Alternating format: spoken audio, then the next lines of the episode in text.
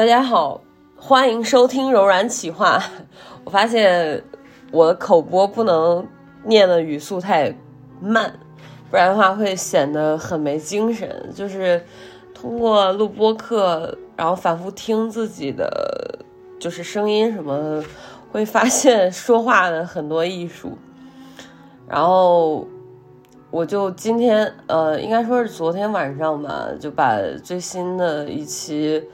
我录的关于河南春晚的一个播客，当时当时真的是即兴的愤怒，然后即兴的录，突然一听发现，呃，就是语速很慢的时候，会让我直接想象到很不精神的一个人的状态，大概是这样吧。呃，今天呢，呃，现在已经是二月十号的。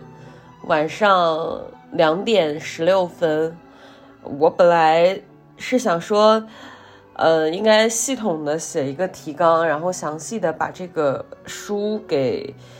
呃解构一下，按我的理解的程度吧。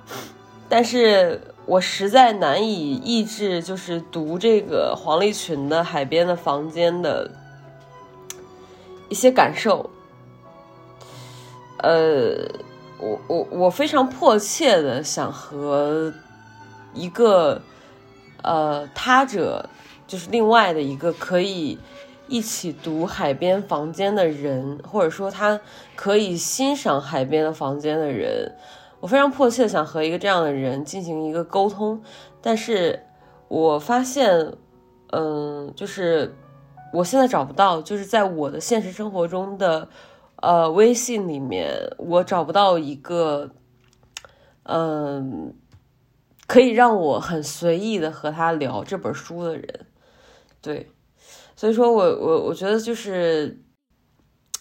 录一期播客去讲一下我的感受吧，包括我在录这期之前是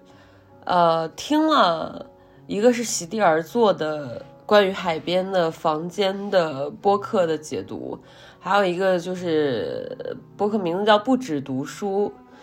嗯，可以说是没有什么解读啊，我觉得，因为他把，他确实是把这本书给看了，但是似乎他把这本书看完以后，就是概括一下中心思想，然后结合作者的序言和查的资料，把他。陈述一遍，呃，我可以理解，是因为他是一个男性主播。然而我在看这个海边的房间的时候，呃，可以带入到很深的女性视角，而且我觉得这是男的不能共情的一个视角。对，所以说，呃，现在我就很迫切的在，呃，这本书还没有读完的情况下，啊。呃，呃想和大家聊一聊黄立群的《海边的房间》。呃，这本书总共收录了他十二个短篇，我现在大概读了三分之一的样子。我把《海边的房间》《入梦者》《猫病》和《试菜》呃这四篇给看完了。呃，我之所以会这样挑着看，就是因为。黄立群的故事让我，嗯，怎么说呢？就是我我让我很很不忍心看下去。我觉得在自虐啊，真的是在自虐。就是，嗯，我我我我查那个海边的房间的豆瓣的书评的时候，看到就是台版的有一个短评叫。说他这个说黄立群，呃呃的书根本不是文字，而是刀，大概是这个意思吧。呃，我我我觉得就，啊，很贴切。他这种刀是实打实的刀，而不是像，呃，大家经常提到鲁迅，然后他那种批判性的和呃让人打醒的。我觉得他那个像棍，就是像一闷棍，不会有。特别，呃，尖锐的疼痛感，但是会让你猛的一震，然而这个黄立群的文章是这样，他呃完全没有震感，他是没有声音的，直接插在你身上的刀。哦，我的天呐，我我很受刺激。呃，比如说我在看《海边的房间》的时候。呃，就是同名的这个短片，嗯，他在他也在这本书的第一篇啊。我在看这篇的时候，就第一遍看，我我现在是看了两遍了。呃，为了对照一些细节，甚至可以说是看了两遍半、三遍这个样子。嗯，我在第一遍看的时候，真的会生理性的想吐，就是我当时。呃，发了个微博，我发现我发了那个微博之后，呃，就是小号上面发了个微博，然后就就有两三个人对我取关了，因为那个小号也没有多少人关注我嘛。然后，啊，呃，我我我之所以说我生理性的想吐，是真正的觉得想吐，而不是说他写的不好，或者是呃否定他什么，是因为他写的。啊，就是太太容易联想了，代入感太强了，而且它并不是一个很，呃，怎么讲？它并不是一个很明亮的场景，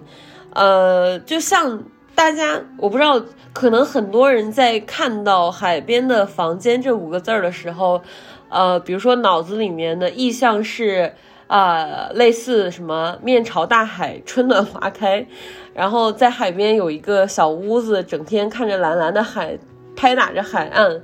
呃，然后有阳光，呃，可以去晒晒太阳，或者是游泳，或者是潜水，或者是冲浪，就整体来来讲，可能会觉得很明亮，有海风，呃，很干净，很清爽，很晴朗。OK，说实话，我不会，就是当我。我我虽然在这之前没有接触过黄立群这个作家，呃，但是呃，比如说你读过很多台湾文学以后，你会发现，嗯，台湾的很多文文学作品里面，呃，比如说你读白先勇也好，读这个房思琪的《初恋乐园》，呃，林奕涵也好，或者是。呃，袁哲生和呃黄国黄国俊，就是这一类人，你就很明显的可以感觉到他们的字是有很强的痛感的，哪怕就是白先勇，嗯，不管是台北人还是纽约客，他他他的笔法和他的呃。本人的阶层就不会说，呃，比如说我，我觉得他的文笔是很明亮的，而且他的他他是他的父亲是白崇禧，这就决定了他他是一个很上流的视角，呃，就算是。在他的成长过程中是有过波折和变动和变迁，或者是怎么样，但是他还是一个上流的视角。所以说，即便是在一个中产以上的视角的情况下，我觉得台湾的文学作品中总是有一种痛感，非常强烈的痛感。呃，而呃呃，我知道这个黄立群的《海边的房间》的时候，我想象的就是一个潮湿的。呃，阴暗的，会起风的，很萧素的一个海边，特别潮湿，有一种黏黏的、腻腻的，甚至屋里面会有蟑螂之类的。因为大家都知道，海边它只有在沙滩上是最好的，然后。呃，比如说在三亚买房子的人，应该都会很了解它的那个潮湿，如果长时间不住人的话，会造成什么样的后果。所以说，以我对现实经验的理解，我也不会觉得海边的房间是好的，因为只有当你生活经验不足的情况下，你才会认为海边的房间是明朗的、明亮的、美好的。理想化的。但是，当你生活经验足够的时候，你会发现一定程度上的干燥，呃，嗯，干湿的平衡以及气候的均衡，对于居住是更加呃友好的。对，所以说。嗯，当我第一次读到海，呃，就是看到海边的房间这个名字的时候，我就觉得，嗯，就会有一个预判，会觉得这是这不是一个什么好故事。我觉得不是一个什么好故事，是说它的情节，而不是它的笔法技巧或者是写作方面的这些。OK，然后。这个这个海边房间的故事大概讲的就是一个女孩被自己父亲强暴的事情。嗯，我第一次读的时候还没有出现就是徐州的这个事儿，所以当时读的时候我真的是生理不适。我甚至读完《海边的房间》这第一篇的时候，这本书我就准备弃了不看了。因为实在是看不进去，就是太难受了。看的时候，包括黄立群对于文字的，嗯，怎么讲？我我我觉得在说文字洁癖会有一些呃滥用啊，就是什么都是文字洁癖。这个，我我反反倒觉得，就是我在读《海边房间》的时候，会让我想起来简真。也是一个，呃，早期很有名的，呃，台湾作家，呃，他的文笔就是那种非常非常华丽，华丽到，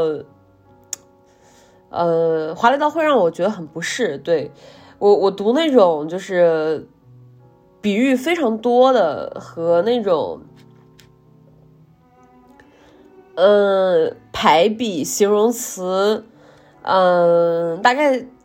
呃，就是，就是这一类吧，就是堆砌感特别强的文字的时候，我是读不下去的，因为我觉得很难理解。呃，一方面是难以理解，一方面是怎么讲，就是你你需要去思考才可以理解他的嗯情节，不然的话，嗯。读起来就会觉得很累啊，就就特别累，特别累，对，特别特别特别累。然后我在读《海边房间》的时候，就会有想到简真，呃，他的很多文字、词语的用法，呃，组词造句这些哦，都是非常的挑剔，对，挑剔，而且。完美主义，他把他把他的字句练的是非常精密的，就像一个精密的仪器一样。我我我不知道，就是呃，比如说大家如果说你对那种机械的精密感非常着迷的话，maybe 可能你读他的作品的时候，你会觉得呃很好读，但是。我我是比较反其道而行之的那种人，我反而喜欢天然淳朴的一些表达，啊，包括我更欣赏天然淳朴的事，而不是精巧精密的仪器。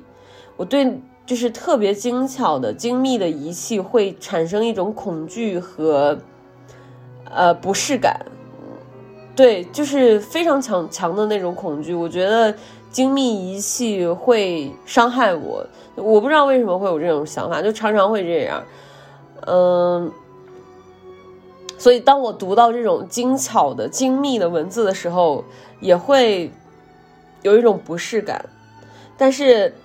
呃，由于他的这个故事的结构和他的这个中心。呃，让我在看到徐州这个事儿之后，再联联系到海边的房间，啊，我觉得真的是绝了。我非常推荐大家去，比如说，呃，此时此刻你已经知道了徐州的这个事件，我不知道详细的去说这个事儿会不会被屏蔽掉，所以说我就不展开讲了。我具体在指什么，就是大家你可以自行去百度，如果你百度也百度百度不到或者怎么样，那也不要问我 好吗？那就让它随风而去好吗？嗯，对，就是当你知道这个事儿之后，你再去看海边的房间的时候，就是另外一个味儿了。就是比如说。呃这个女儿她可能是一个疯女人，然后被被莫名其妙的男人捡走，然后囚禁、监禁、实行暴力致死，这就是所谓的海边的房间。嗯，这种绝望的、无助的感觉，描写的淋漓尽致。对。为什么是海边的房间，而不是，呃，村里的房间，而不是，呃，公寓楼里的房间，而不是，嗯，闹市区的房间？我觉得显而易见，因为海边够空旷，尤其是对于这种，比如说，如果你有广场恐惧症的情况下，你就更好理解了，就是它够空，够空旷。然后人就会显得足够渺小，房间也会特别小，所以我觉得这个房间是非常小，而海是非常大的，并且这是一片死海，是没有人来玩的，而你是终身在这片海域被监禁的那个人，他比在村里面监禁可能更加的无助无望和可怕。OK，我我觉得，所以在我联系。徐州这个事儿之后，再去看海边的房间的时候，我觉得他字字珠玑，哎呦，真的是刀刀致命。不过，呃，确实会，就是比如说，当我不知道徐州这些事儿的时候，我会带入到我本人，然后，呃，因为他写的是父女关系，而且。很明显，就是在很多人提到这篇文章的时候，大家都会说这是一个继父和继女的关系。但是在这个文章的呃末尾，你会很明显的发现，说这个女孩的父亲说：“呃，我不像你妈那样软弱，软弱了，软弱就算了，还善妒。你那时候太小了，一定不记得的，一定不记得的，这个是重点。”当时他多么嫉妒，他无法，呃，忍耐你一出事，我眼里就没有他，他实在不太明理。一个母亲把自己的亲生女儿当做敌人，真蠢，不能容忍父亲对女儿的爱，真蠢。他离开也好，否则我想他很有可能杀死你。你妈有一次骂我有问题，他才有问题。我是医生，我知道我没有问题。OK。这一段话就交代了一个关系，什么关系呢？就是他俩是亲生父女的关系，而这个女这个女儿是被自己的亲生父亲监禁和强暴的，所以在这样的一个故事结构里面，我在本人带进去去读的时候，我会。有一种强烈的不适，因为我我我我是没有这种关系的，就是我在现实中是没有这种关系的，我无法共情，但是我无法共情这种感受，但是我又共情到了他所写的感受，因此会让我生理性的不适。OK，所以这个文章啊，当我在在知道呃我们广大的农村。呃，徐州还有这样的事情的时候，我会发现，它不只是一个女儿和父亲的故事，它是一个弱者对应弱者女，女弱者对应男强者的故事，是一个呃无权和有权之间的故事。OK，在这样的一个情况下，我我觉得这个故事就说的很通了。所以说，非常推荐大家去读一读《海边的房间》，我觉得它是很值得去剖析的，尤其是在我现在录播课的时候，又去深切的想了一下之后，发现，哦天呐，太适合写文章了。OK，然后我想和你们简单的分享一下海边的房间的一些很有特色的，像呃，就是很体现黄立群本人文笔的一些。段落，比如说，嗯，他在描写父亲对于女儿强暴的过程的时候，他甚至把这个父亲，呃，安排了一个角色，是说他是一个中医，会给人医病。对，就像刚才一样，他不是说，刚才那个段落就是他说。这个女儿的亲生母亲觉得她有病，她有问题，但是她自己说：“我是医生，我知道我没问题。”这这个这句话就是莫大的讽刺，这也是黄立群的一个非常非常有个人特色的一个特点，是用一些很自然、很很不起眼的东西去对应情节。然后产生这种强烈的对比感，包括你会情不自禁的去想，就是这个中医和呃银针，就他用这个针去控制呃自己的女儿以致瘫痪，呃，这个过程也是一个隐喻。比如说这个针到底是指什么？然后他在描写，就是回到刚才我说的。他的文笔，他在描写这个过程的时候，他说：“呃，没有声音，没有气味，没有光线，官能既无所不在，也全面隐退。空气里有各种理所当然、不需符号背书的诡异自明性，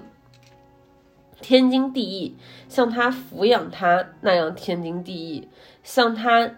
屈膝腿弯。”他侧身轮廓那样的天经地义，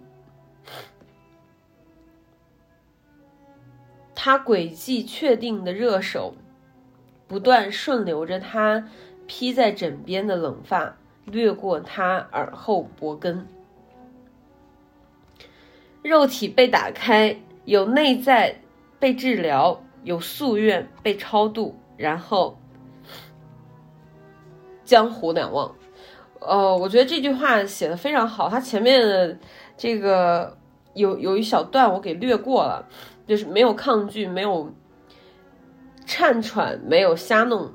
这都是会引起我不适的一些文字的描述。尤其是在第一遍看的时候，因为你会 很具象的脑补到，因为他在写这些情欲间的。呃，交流交换的时候是非常准准确的，对，非常精准的。嗯，但是比如说，他说有肉体被打开，有内在被治疗，有夙愿被超度，然后江湖两望。哦，我感觉这句话就完完美的概括了两性关系，就是大多数人的两性关系基本上全是这样的。嗯，他在很多描写上面，尤其是关于情欲这样的描写上面，是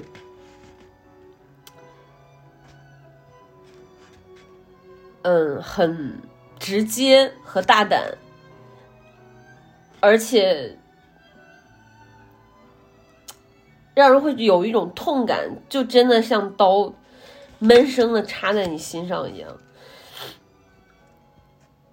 他在这个描写呃父亲对女儿施暴的时候，他写这个女儿的心态的时候，他说他不想屈服，肉的现实迫他屈服。我的天呐，这简直就是 精准的表达了。我们现在的这个社会新闻啊，却又是美丽的肉，它从它从没这么美丽过。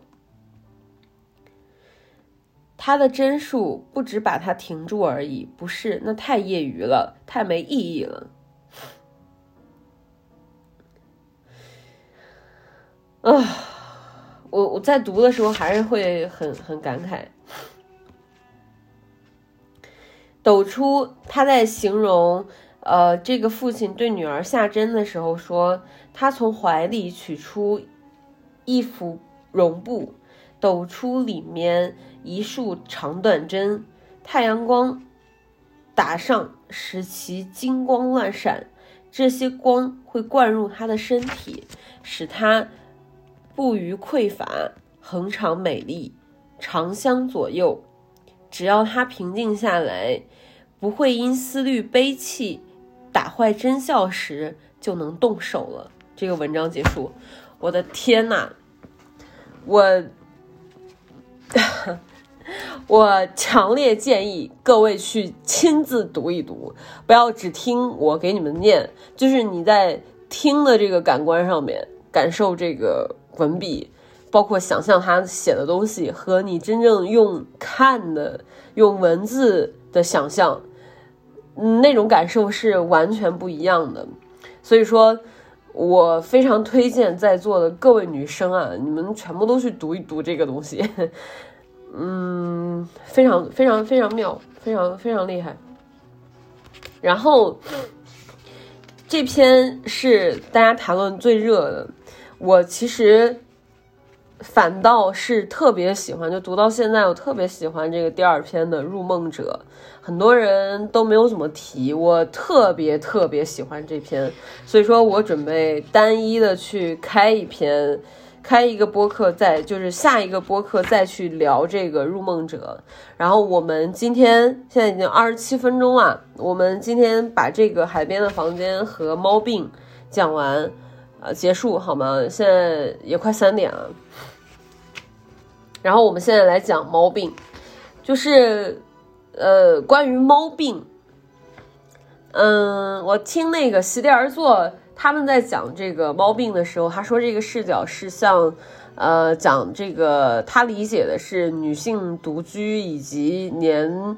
呃年纪大了以后在这个欲望。情感的折磨下的一种，呃，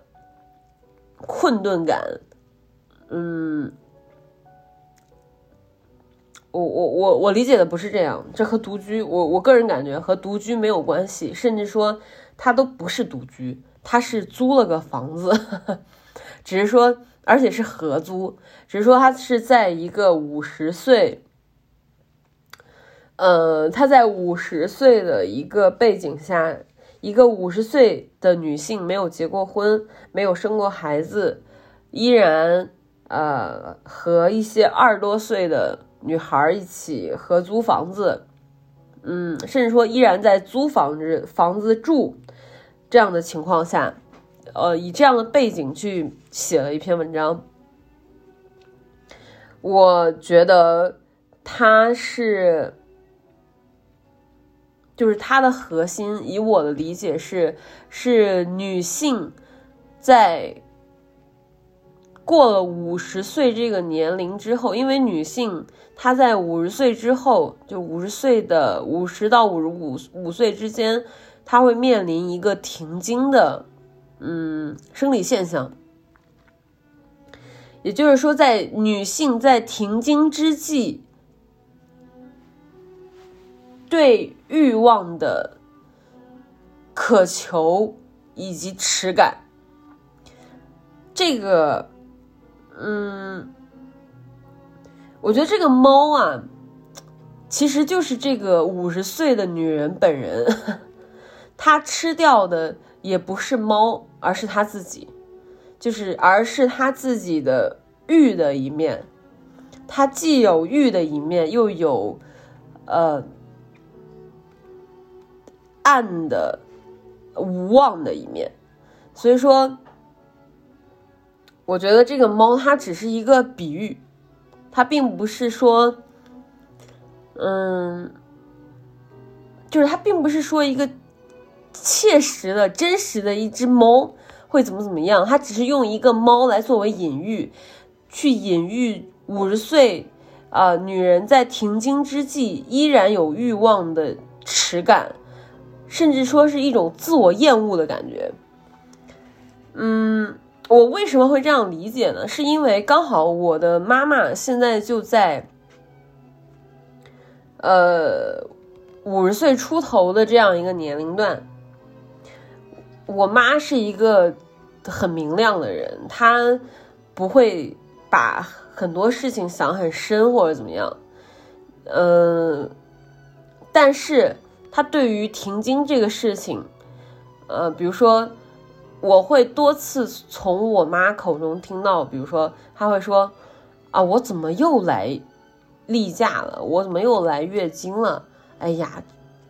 真的好烦人啊！”就是她会对这种我已经到这个年龄段还会来月经，会有一种强烈的耻感。还有一个呃，就是别人在解读猫病的时候，都会觉得猫病和海边的房间非常相似。No，我觉得这完完全全是不是一回事，好吗？就是大家都会觉得，呃，海边的房间是一个父亲把女儿给囚禁着，呃，强暴她，乃至她，呃，一生或者是怎么样监禁一生这样的一个情情情情情节。然后猫病是什么？猫病是一个五十岁的女人，呃，对于猫的嫉妒。呃，以至于把它杀掉，甚至把它吃掉的一个，也是强者迫害弱者的情节。No，我觉得完全不是这样。就是我，呃，很明显，他对这个猫也是有感情的，呃，这是很明显的一个事情。然后，嗯，他对自己五十多岁，就是上了年龄，过了。就是女人的年龄是何等重要，以及上了年龄就没有用的这件事情是感到何等的无望和残酷，因此他才会连猫都会对猫产生这种呃嫉妒感。对，所以说，嗯，比如说他在文字描述上面有一个。有一个有一个情节，就是他他写的是，他说，女人老去了就变成男人，不错了，老去的女人也不会变成男人，根本不算是一个人，他没有任何洋，他没有资格洋溢任何，啊，就很明显，从这一小段话就可以感受到这一篇文章的核心是在于讲女人年龄。在普世价值观上面来讲是何其的重要。当一个女人已经没有了青春的时候，就甚至连人都不算了。这种尴尬的，嗯，残酷的现实是啊，是非常血淋淋的，直接的摆在你的眼前的。所以说，我觉得猫病。它也是一种女人的处境，是一种女人在即将停经的恐惧之中，和来了月经，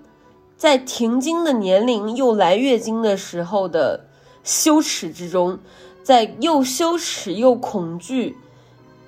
又渴望的这种情感的交织之下，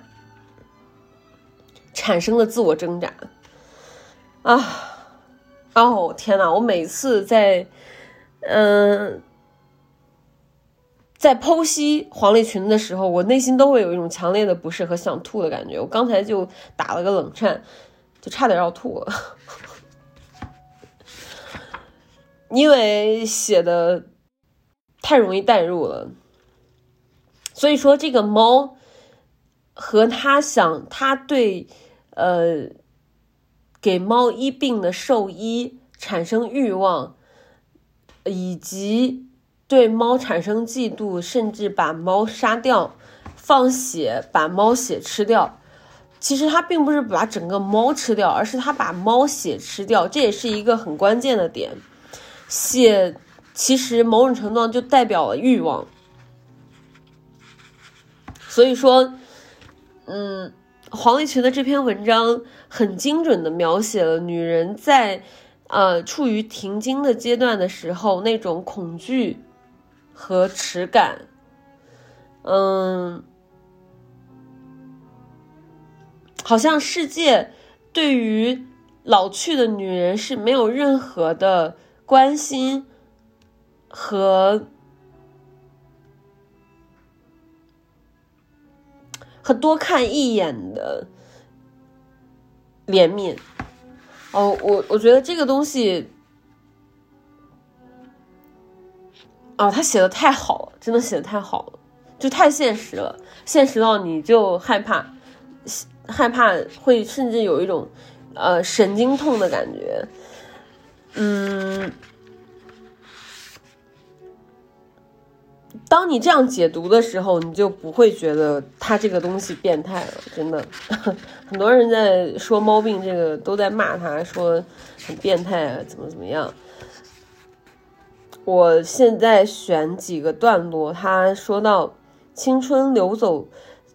留下的位置必须被填补，婚姻或者什么，否则将永远欠世界一张抱歉而疼痛的脸。他没想到连这样一场匆忙都没有。嗯，对，这里就是还有一个限定，还有一个定语，我忘了加了，就是说停经的、没有孩子的、也没有结过婚的女人。哦，我的天呐，简直就是这个世界的垃圾，垃圾到一个兽医都不想多看他一眼。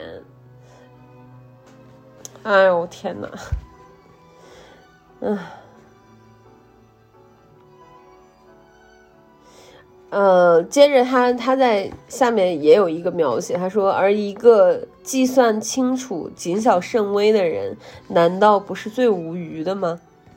他没想到世间一点小安乐，通常也不许保持。”哦。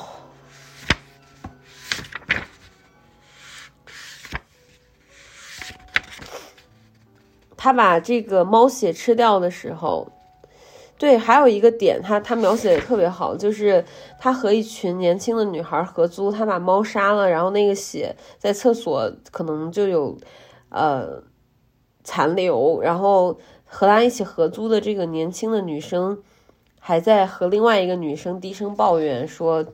呃，说以为这是她的月经，OK。其实这个点也把握的很好，就是比如说厌女这件事情，尤其是厌一个呃上了年纪要停经还不停经，没有孩子，呃生活不怎么样的一个老女人，简直是再合理不过了，甚至连女孩都会厌恶这样的老女人。啊天呐，然后他把这个猫血吃掉之后，这个描写就说，要是平常他。他是不可能听到这样紧小的声音，然而此时他眼目明亮，心胸胀满，感到不倦不息、不死心的秘密喷发正在酝酿。美咪的柔弱无骨，美咪的娇声，美咪的媚态，小母猫绵延数公里的荷尔蒙，它一口一口。时候感到下腹坠热，低头一摸，呼呼就是一手采血。医生，我都停经好几年了，现在又流血了。你可以看看我得的是什么病吗？医生，你看得出来这是猫病还是人病吗？医生，你好喜欢美咪，对不对？那你一定也会喜欢我，美咪，美咪。下次我们一起再去看医生。其实。到最后一句话就很明显，这个猫名字叫美咪，然后我们就很明显可以感觉到这个猫和它是一体的，而不是分开的。这才是作者本人想表达的女人的处境。这是一个非常好的女性主义文学。非常，非常非常好，好到让人落泪，好到让人想吐。天呐，这种想吐是现实的残酷，让所有的女人不得不吐。今天就暂时说到这儿吧。有机会的话，我写我可以把这个东西再组织一下，写成文字，和大家做更多的分享吧。感谢聆听，拜拜。